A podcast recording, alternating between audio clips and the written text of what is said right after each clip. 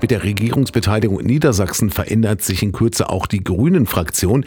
Die zukünftige Minister und Ministerinnen, die über die Landesliste in das neue Landesparlament eingezogen sind, werden nach ihrer Ernennung ihr Landtagsmandat Ende November niederlegen und es werden nun Kandidaten von der Landesliste in die Landtagsfraktion der Grünen nachrücken und dazu gehört auch Britta Kellermann aus Salzhemmendorf.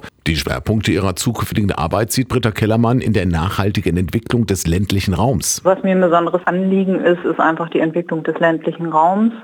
Ich habe in einem ländlichen Wahlkreis kandidiert und habe da auch von vornherein die ländlichen Themen in den Vordergrund gestellt, also Wasser, Wald, die ganze Atomproblematik, die uns in meinem Wahlkreis auch nochmal ereilen wird, auch mit dem Rückbau Grune, aber auch was die Endlagersuche angeht.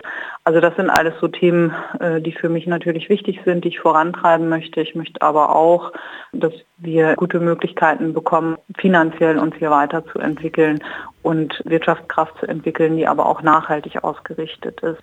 Ein weiterer Punkt ist die Unterstützung der Kommunen, denn bei vielen Infrastrukturprojekten brauchen die unbedingt Hilfe vom Land. Wir haben viele Infrastrukturprojekte, die vorangetrieben werden müssen, wo die Kommunen auch in der Daseinsvorsorge verpflichtend äh, einfach dabei sein müssten. Also das sind allen voran die ganzen Kita- und Schulgeschichten. Aber natürlich brauchen wir auch den Ausbau der erneuerbaren Energien. Es gibt Gebäude außerhalb von Schulen und Kitas, um die man sich kümmern muss. Verkehrsinfrastruktur, insbesondere Radwege, aber auch den ÖPNV und auch um die Bestände, also was Straßen angeht etc., wo auch kommunale Verantwortung herrscht und wo wir, glaube ich, einfach mal gucken müssen, dass wir das als Land auch gut unterstützen.